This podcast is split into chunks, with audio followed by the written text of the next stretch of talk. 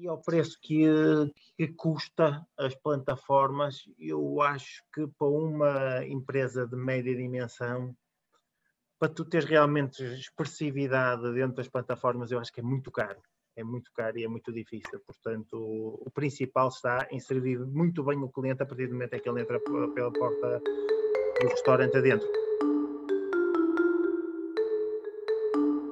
Bem-vindos ao, ao DECPOD. Uh, hoje temos o, o, gosto de conversar com duas gerações de empreendedores do setor da restauração e hotelaria, que têm dedicado a parte das duas últimas décadas a expandir e desenvolver vários locais icónicos da região norte e do Vinheteiro.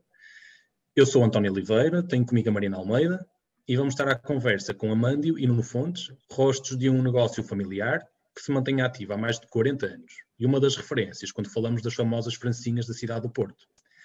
Olá, Amândio. Olá, Nuno. Olá, Antes de mais, obrigado por aproveitarem parte do vosso tempo para estarem hoje à conversa com a DECO. E começando naturalmente pelo Amândio, uh, creio que o Nuno não se importará, uh, de onde é que surgiu esta paixão pela, pela restauração e em especial por um dos mais conhecidos pratos tripeiros, a francinha? É assim, eu vim de, vim de Douro, onde agora tenho o Hotel Porto Antigo, e vim de Douro vim no barco para Belo, para o Porto. Naquela altura não havia estradas, foi muito difícil. E então vim trabalhar para o ramo de turismo. Eu trabalhei em uma agência de viagens até a idade de militar. Já estava ligado ao turismo. Quando regressei, de, tipo no ultramar, quando regressei, então já tinha um irmão na hotelaria, um irmão mais velho, e foi quando abrimos o Capa Negra no Campo Alegre. Isso foi há 49 anos. A partir daí, mantive-me sempre, mantive sempre no ramo da hotelaria, com as dificuldades de sempre, mas pronto, vamos crescendo. Vamos. E, e, e diga-me uma coisa, Amândio, se, na sua opinião, se nós sentarmos à mesa um consumidor dos anos 80 e um de 2021, os pedidos das francesinhas seriam diferentes ou nem por isso? Nem por isso. Uh, as francesinhas na cidade de Porto nasceram na década de 50, mais ou menos, e nós começamos a trabalhar na década de 60 com um outro um outro que era café no Bonfim, que era o uhum. Capa Negra 1, neste caso. Foi aí que começámos com as francesinhas, quando elas começaram na Galeira, a seguir a eh, grande casa de francesinhas foi Mocada, em Gaia, que era logo à saída da ponte. Foi a grande casa de francesinhas e depois espalharam-se por toda a cidade. E, mas os clientes realmente, nessa altura, eu acho que se não se vendia mais francinhas, mas havia mais gente a comer francinhas. Quer dizer, eh, não se vendia mais, pronto, tudo bem, mas havia menos dinheiro na altura, mas quem tinha, quem tinha a possibilidade de comer uma francinha ia sempre comer uma francinha. Eu tive a oportunidade de trabalhar no Bocaba durante por aí quatro meses, foi aí que aprendi a fazer as francinhas, com, com outros que hoje são industriais, como o de Manjar, o, o Zé e outros, e tive, foi aí que eu aprendi a fazer as francesinhas. A partir daí nós não largámos mais as francesinhas. É, fiz um estágio em Paris durante um ano por causa das francesinhas também, mas aí tinha 20 anos, era, era diferente. Entretanto, Pronto, e hoje no Porto somos a casa, possivelmente, não somos os que fazemos as melhores francesinhas, fazemos boas francesinhas, mas somos a casa que vendemos mais francesinhas.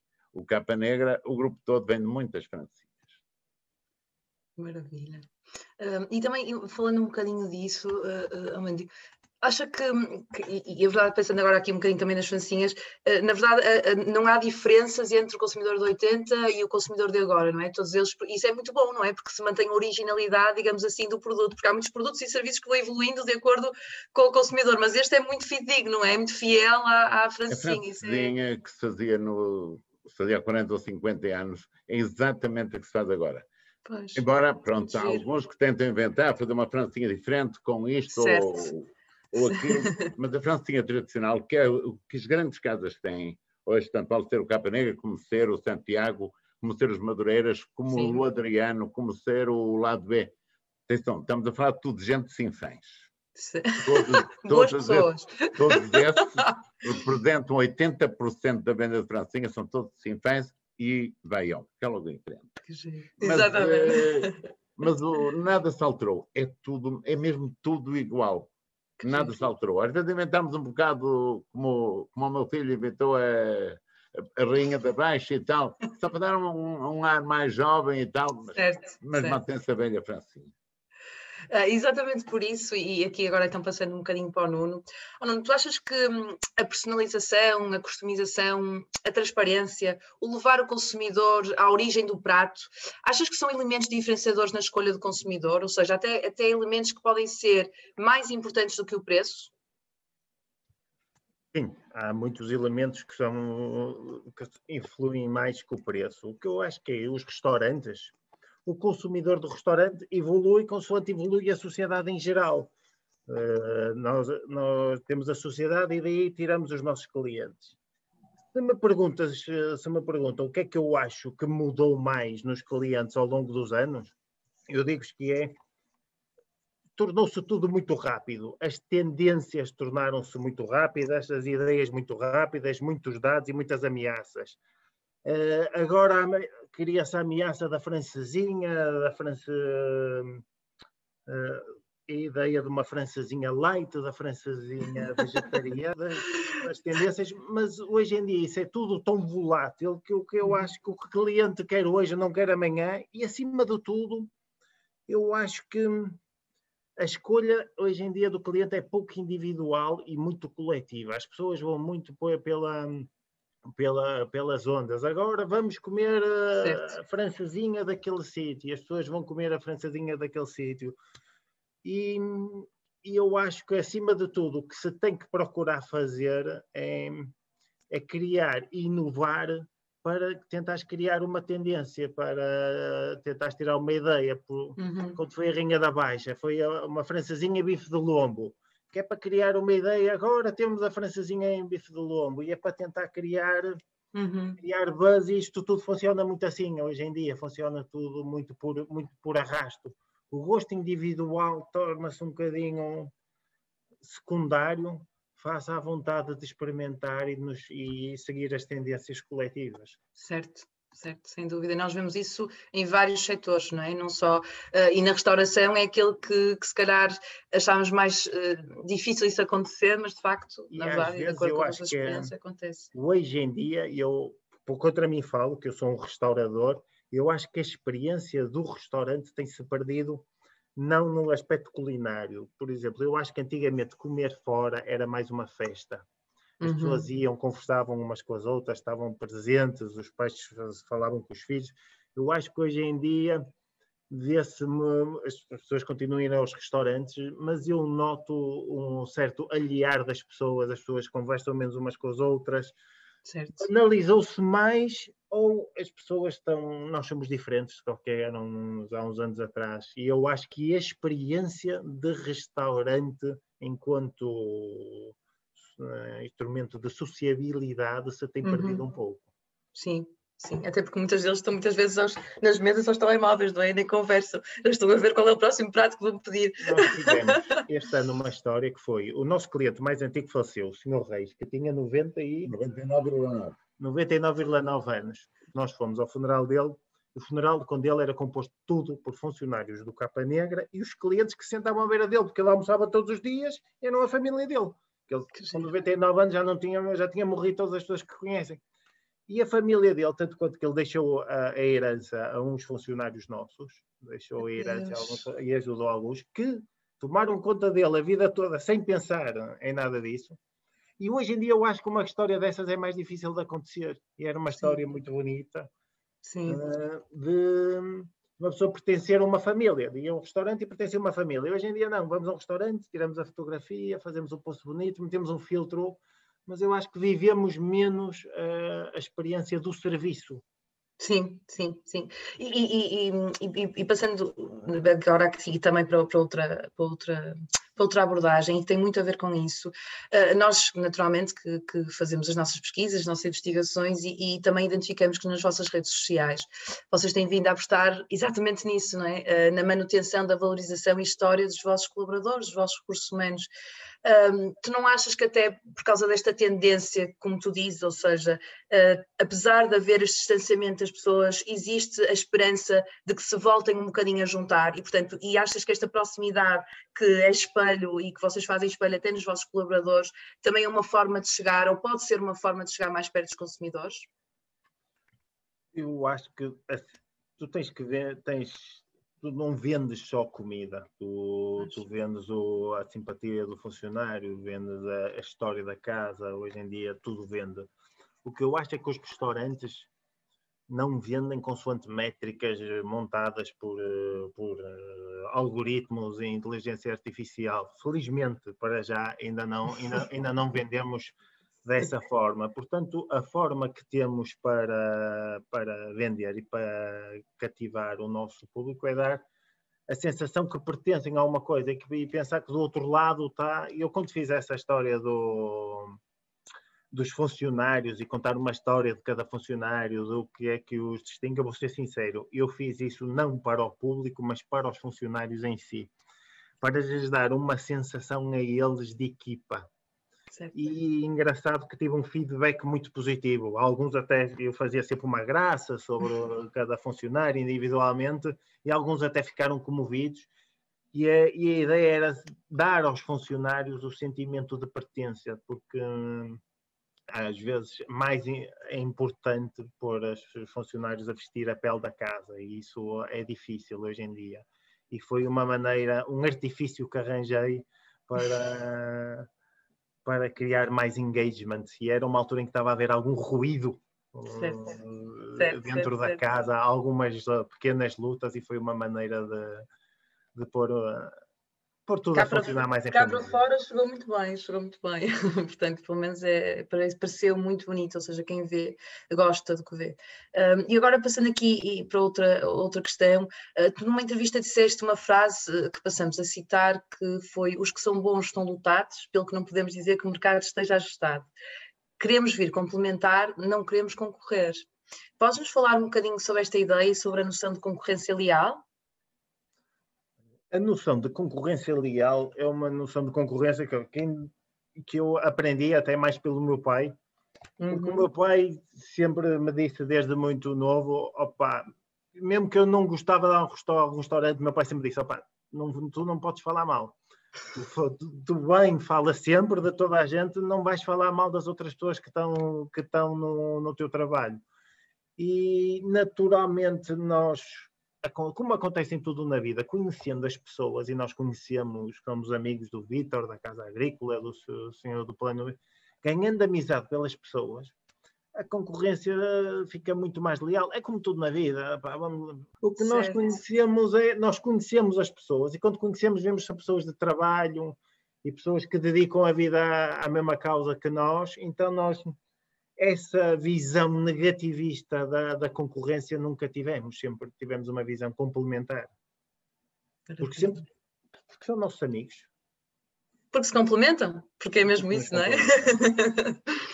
E, até, alguns é, dá, é, nós, dá aquela noção de família, não é? Eu, eu gostava, se calhar, agora de fazer uma, uma pergunta até um pouco para, para ambos, ou seja, para o Nuno e para o, para o Amandi.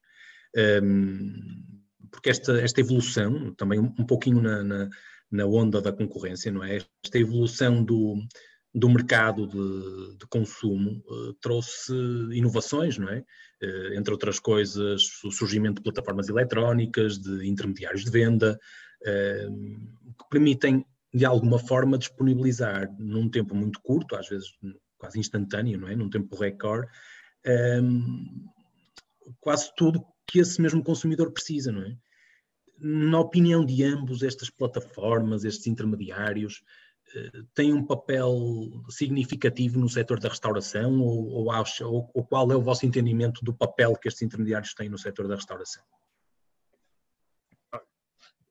Eu sou um bocadinho. Eu já, já li muito e já perdi muito tempo a pensar nesses, nesses assuntos. Eu sigo um bocado uma doutrina que é de um americano que é Eric Schlemberg, é um indivíduo meio radical e meio doido. E ele diz, ele divide muito bem as coisas. Ele, quando nós falamos em plataformas, falamos em vários tipos. Quando estamos a falar de Facebook, Instagram, isso, eu acho que nós estamos, o que é que estamos? Nós estamos dentro do nosso aquário. São as pessoas que, que são os nossos clientes que já estão fidelizados. Nós mantemos ali alguma comunicação para manter, mas não vamos buscar clientes a, a lado, a lado nenhum para ir realmente buscar clientes, tem que se uh, investir em plataformas pagas, tem que se pagar os anúncios do Facebook, Google AdWords, e isso sai muito caro. A brincar, a brincar, para uma empresa do setor da restauração, é muito, muito caro fazer um investimento forte nesse sentido. E acrescentar a isso os TripAdvisors e os Teforks, vêm, vêm com um custo alto que vem inferir muito na rentabilidade do, dos espaços. Claro que os indivíduos de marketing vendem isso como sendo o santo grau, mas se eu gastar 50 euros para levar a Mariana em marketing para conseguir que a Mariana vá ao meu restaurante, e ela chega lá, gasta 20 e não gostou e foi embora, eu tive um prejuízo de 30 euros. 80% dos restaurantes é palavra de boca e repetição. O, a grande, grande conquista de mercado e a sobrevivência da empresa acontece a partir do momento que o cliente entra na nossa porta e nós temos que o servir bem e temos que o fazer e o fazer voltar. Dito isto, claro que nós não vivemos num mundo aliado e não podemos claro. e não podemos descuidar, mas eu acho que o grande segredo dos restaurantes ainda está na operação e não nas plataformas. Sim. E ao preço que, que custa as plataformas, eu acho que para uma empresa de média dimensão, para tu teres realmente expressividade dentro das plataformas, eu acho que é muito caro. É muito caro e é muito difícil. Portanto, o, o principal está em servir muito bem o cliente a partir do momento em que ele entra pela porta do restaurante adentro. À exceção do turismo. Certo. O turismo, aí o baile é completamente diferente. E aí é a dança do TripAdvisor, a dança da, da promoção do Facebook e o turismo é isso. E a dança dentro dos hotéis, dentro das companhias, é todo, é todo esse marketing que se passa. E é, é, pegando no que, no que a Mariana estava, estava a dizer e também no que, no que acabaste de dizer, Nuno, uh, e agora passando um bocadinho a bola para, para o teu pai, uh, para o Amândio, como é que o Amandio vê a evolução do setor eh, do turismo? Eh, como é que tem visto a evolução do turismo desde que entrou uh, nesse setor, desde que pegou nesse setor até à atualidade? Como é, como é que tem sido esta evolução? A evolução do turismo, por exemplo, este ano, este ano que houve estes problemas todos, e por uhum. exemplo, o crescimento no Douro, e no Jerez, e nessas terras todas, eu falo no Douro porque tenho lá um pequeno hotel e assim, houve um crescimento muito grande, cresceu cerca de 20%. O turismo do Douro tem crescido uma média de 10% ao ano, está a atingir níveis bastante altos. É, é importantíssimo o turismo. Nós já dávamos aqui a queixar-nos que o turismo que era demais, não é demais. É imprescindível o turismo e agora nós estamos a ver a falta que o turismo está a fazer. Por falta de turismo e por falta de alguns apoios, 50, 40% dos restaurantes uh, vão fechar na cidade, vão fechar no país. Não tem hipótese de tentar se o turismo não vier rapidamente a ajudar. É o turismo que nos vai salvar, não é o governo, não é nada, porque estes apoios todos que o governo está a dizer que vamos dar apoios disto, daquilo, mais não sei quanto, não é verdade. Não vão dar apoios nenhum. E pronto, é em primeira mão, que ainda ninguém viu sequer, não sei se conseguem ver, só para vocês. Isto é, isto é o Museu Serpa Pinto, que vai fazer Sinfãs, num empreendimento turístico muito grande que nós vamos fazer em Sinfãs, está aprovado, já tem financiamentos garantidos, nós vamos apostar no turismo para a frente. Uhum. Tenho medo, vamos apostar no turismo. A entrada é este, que pronto, a entrada para água, é uma área de, é uma quinta com 20 e tal hectares, uhum. foi onde nasceu e viveu o explorador Serpa Pinto, e tem uma mata tropical com cerca de 5 hectares, mesmo uma mata tropical. Não tem pinheiros nem eucaliptos, nem nada, só tem plantas tropicais. Onde vão estar as casinhas inseridas no meio da quinta. Isto é um projeto que vai começar agora. Já está aprovado, vai começar rapidamente. É um apostar, apostar no turismo. Só o turismo, só apostando no turismo. É, de outra forma, sem turismo, nós não tínhamos, não tínhamos hipótese nenhuma de, de sobreviver sequer. E, aliás, aqui restaurantes no Porto, Lisboa e em todo lado, veja-se como é que está o turismo, enquanto que o Capa Negra já não é bem assim. O Capa Negra que está numa uhum. zona um bocado diferente, tem 50 anos, o Capa Negra passa bem sem turismo. Certo. Agora passa melhor com o turismo, mas passa bem sem turismo porque criou uma fidelidade ao longo destes 50 anos, que já vem do avô, do pai, do filho e do neto, e passa bem sem turismo. Agora o turismo é imprescindível. Se, com mais um ano sem turismo, 50% dos restaurantes eh, vão acabar. Alguns deles, pronto, terão que acabar de qualquer maneira, porque não criaram condições, não criaram nada em termos de nada. Muito bem.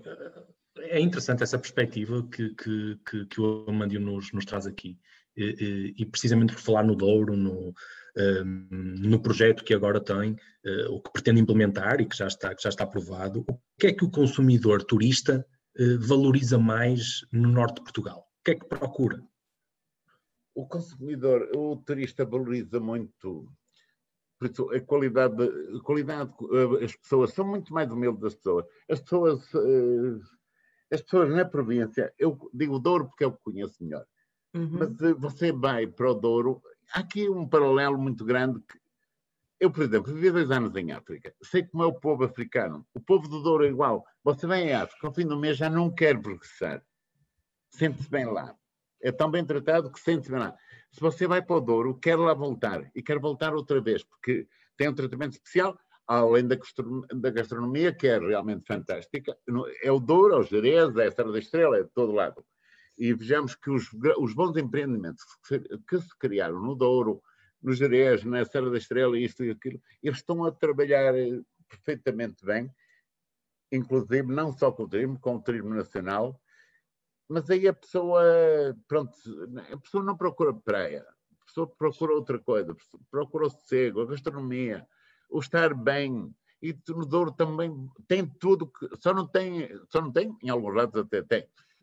Mas agora, mas a pessoa, pronto, só não tem a praia, não tem o mar, é uma verdade. Mas do mar as pessoas estão fartas, não todos os anos para o mar, todos os anos para a coisa. Quem não vai, quem não vai não tem saudades.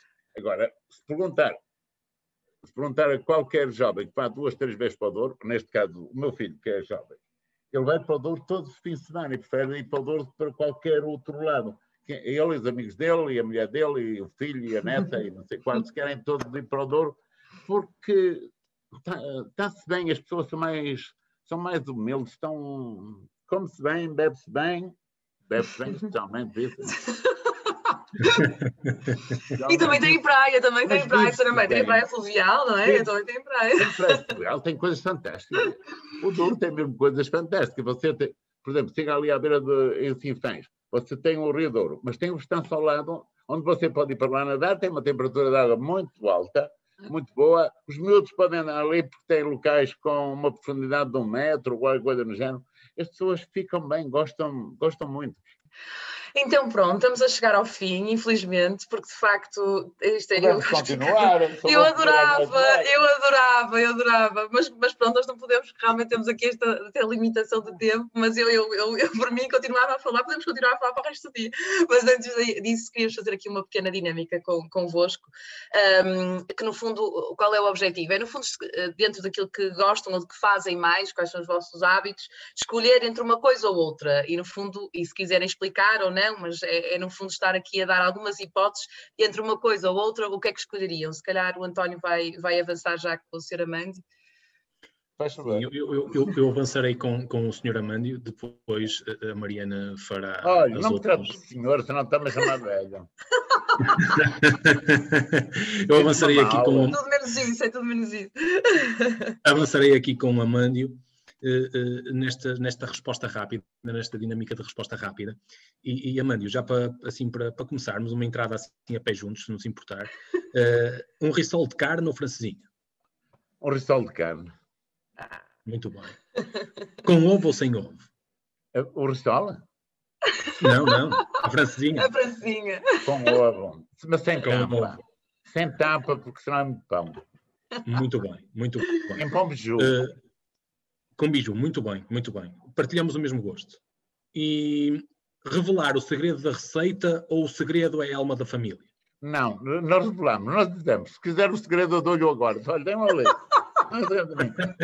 nós, fomos à, nós já fomos à televisão divulgar, já você no time, é o molho, o segredo do molho. Não há segredo nenhum em ninguém. Ninguém tem segredo nenhum. É o, é o que você gosta. Não é? Mais piripê, menos piripê. Não, não há segredo nenhum. Muito eu começo bom. a acreditar que é um bocadinho, e é mesmo verdade, aquilo que o Nico, agora voltando um bocadinho, que o Nuno um bocadinho dizia, que era relativamente à questão de, de facto, acho que é, são os sítios que, que dão o segredo, não é, não é o produto em si. Eu não, acho mesmo é, que. É, sim. é o sítios acima de tudo, a qualidade do produto. Certo. certo, produto. certo o certo. produto da Francinha é muito sensível. Ou você vende muitas francinhas, ou é um bocado complicado. Tem que ter muito cuidado. Até porque nós temos uma engenheira alimentar, uma senhora, que só trata dessas coisas, está aqui há 25 anos, pois. só acompanha essas coisas. É, a, língua, a salsicha fresca é muito perigosa. Você pois. recebe a salsicha fresca, tem que pôr logo com sal, e é feita no mesmo dia, com sal e pimenta, pô-la no uhum. frigorífico, porque aquilo é muito sensível. Uh, se deixar cá fora uma hora, está tá estragada, está podre. Ah, que engraçado. É, a salsicha fresca é muito perigosa, é muito, estraga-se muito. Pronto, e os produtos, acima de tudo, os produtos na francesinha têm que ter qualidade. Claro. Salsicha e linguiça é muito perigoso. Pois. E depois há o queijo que tem que ter aquela quantidade de gordura, que nem é muita, mas tem que ter nível. Mas isso já todos sabem qual é a gordura, 33%. Toda a gente sabe. Não vamos saber de certeza. Olha, as francinhas também não tem segredo nenhum toda a gente tenta fazer melhor ir ao gosto do cliente. É o que nós fazemos. Uhum. Ao gosto do cliente, é mais picante, menos picante, o resto. O molho demora duas horas a fazer. Torna difícil, que é trabalhoso. Demora duas horas a fazer e sabe uma coisa. O, porque pronto, é muita quantidade. Nós fazemos 200 litros de molho por dia. 200 litros. E o cozinheiro, o cozinheiro só mexe o molho para um lado. Se é ao contrário, já não fica, bom, já não fica da mão. Maravilha. Tem que ser aquele cozinheiro que já tem 75 anos a fazer. Ele, ele só mexe para um lado. Os outros não conseguem fazer bem, bem, bem, bem igual, porque ele já está velhote e a, colher vai devagarinho, devagarinho, devagarinho. Mas é verdade, é uma coisa incrível. Até por a melhor, não é? É uma coisa incrível, mas ele faz molho há 40 anos. Claro, os outros também sabem fazer, até porque ele vai morrer qualquer dia. Hum. 65 anos vai cá ficar toda a vida. Os outros já sabem fazer. Mas aquele, como está velhote, ele anda a ficar devagarinho. Devagarinho, duas horas. O que é é duas horas para colher? Ai, que maravilha! Meu Deus, paciência que atualmente já não existe, não é? Uma paciência que atualmente já não existe. Foi, mas duas horas a fazer, molho. Agora passando aqui um bocadinho para o Nuno, Nuno passando aqui então para, para, para os teus hábitos eh, de consumo, um, aqui no Douro, quando estás no Douro, o que é que preferes, o barco ou o comboio? Barco. Ah, muito bem. No dia a dia, comida fresca ou o vulgo redom? O quê? O vulgo redom, que é os restos de ontem. Não, comida fresca. Comida fresca. ok. O teu almoço é no balcão ou na mesa? Onde eu gosto mais de almoçar é no balcão, mas, tem, mas agora anda na mesa. Mas o meu gosto é balcão. Que sabe diferente a comida. Eu como sozinho muitas vezes ao almoço. Eu como ah. mais próximo. Pois. Está mais quente. Está mais rápido. Para... Estão ali. E pronto, e, e, pronto, e por aqui terminamos, uh, uh, mas temos sempre aqui uma pergunta final que tem a ver também um bocadinho aqui com o nome até do, do nosso podcast um, e, e, que também importa levar um bocadinho este momento também aos consumidores e também perceber que na vossa opinião como é que a DECO, não é, como a Associação Portuguesa para a Defesa do Consumidor, poderá apoiar os consumidores nestes setores, no setor da restauração e no setor do turismo? Estamos passando aqui um bocadinho também para, para o lado do mercado e para o lado do. Como é que pode ajudar, em vossa opinião? Eu acho que o setor da restauração e o setor do turismo têm uma vantagem, que é a primeira que é, é um setor em concorrência perfeita e é um setor bastante regulamentado, tem a ASAI e tem. Eu acho que isso dá em si é um bom mecanismo de defesa de, do consumidor. E eu acho que o, a defesa do consumidor e acho que a, a grande atenção da, da ECO se deve centrar quando uh, se os grupos se tornam muito grandes e se tornam grandes a uma dimensão onde, tu, onde conseguem se tornar obscuros. Uhum. Eu acho que uh, as questões da segurança alimentar de, um grande grupo, e eu devo dizer, aqui há uns tempos eu fui apresentado, foi-me vendido um, uma enzima onde eu uhum. colocava todo o entulho de carne, todos os ossos, todos os nacos, todas as peles, colocava a enzima, de um dia para o outro virava ao contrário e aquilo saía um naco de carne.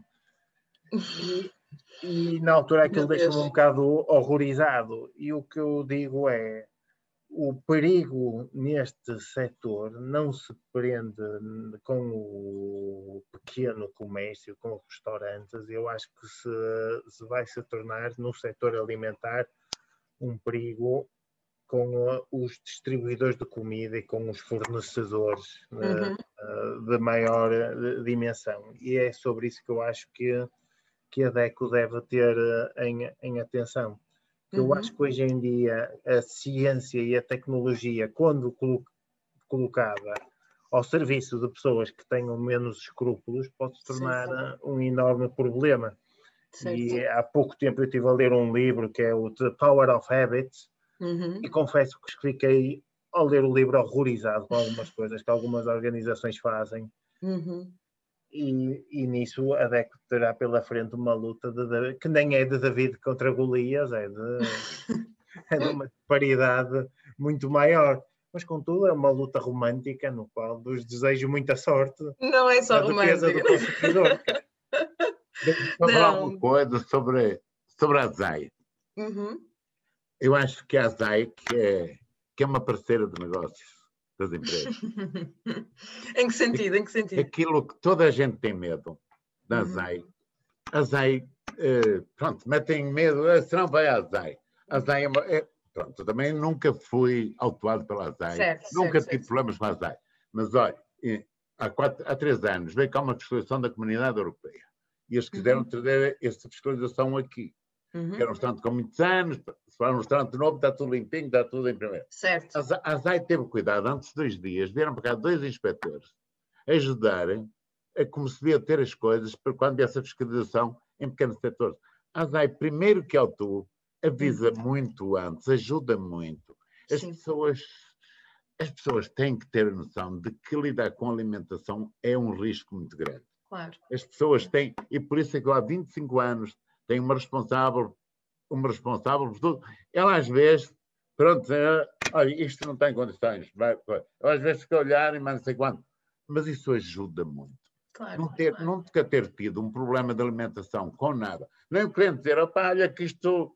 O cliente pode dizer, olha, está, isso está salgado, não me sabe bem, não gosto certo, disso. Certo, certo. Agora dizer, está estragado, é a pior coisa que pode acontecer. Claro. Agora, claro. E nós temos esse cuidado. E a ASAI, embora seja uma polícia realmente, a ASAI ajuda muito mais. A ASAI só atua em último recurso, avisa uhum. primeiro, num, uhum. Ter aquela ideia de que a ASAI é o bicho-papão não é verdade. Eu acho que as entidades fiscalizadoras, e onde a ASAI também se inclui, uh, têm aqui um papel fundamental e muitas vezes tanto os estabelecimentos e, e os grandes operadores também e, e tudo, tudo que tem a ver no comércio consideram que estas entidades no fundo estão ali para ter uma atuação mais negativa, mas na verdade o objetivo é que uh, elas atuem para que o mercado funcione da melhor forma. Portanto, no fundo é exatamente isso que o, que o está a dizer, é, é a questão de ok, nós temos que confiar nestas instituições que, ela quer, que ela, elas querem é que tudo isto funcione, que seja bom para o comerciante e que seja bom para o consumidor. E, portanto, foi a é melhor coisa que aconteceu a Portugal, foi ter a ZEI. Naquela altura foi. Porque antes da ZEI era uma desgraça. Pois, pois, pois, acredito, acredito. Havia coisas incríveis, não é? Ainda há algumas, mas. Mas já são mais. É, mais não, já não tem nada a ver uma coisa com a outra. Claro, claro claro, claro. É, acho que isso também é importante. E, portanto, gostamos muito mesmo, muito obrigada por este bocadinho, uh, em nome da DECO e em nome de todos os que participam. No fundo, nós queríamos mesmo convidá-los, porque às vezes é importante que se vejam rostos, não é? Atrás das coisas e, e às vezes não se conhece as pessoas e conhecendo as pessoas ainda, ainda mais gosto se tem pelos serviços e pelos produtos e por tudo que estas pessoas representam.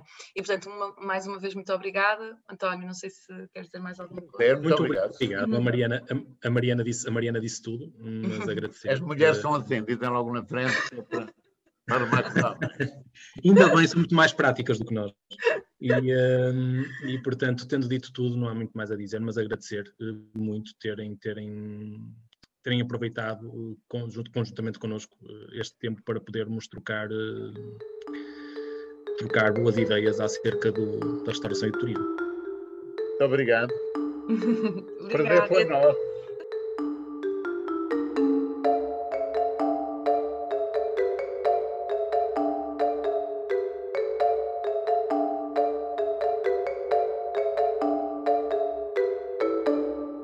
Agradecemos por estarem desse lado. Continuem connosco e ouçam todos os episódios. Acompanhem-nos, comentem e partilhem. Adeco sempre consigo.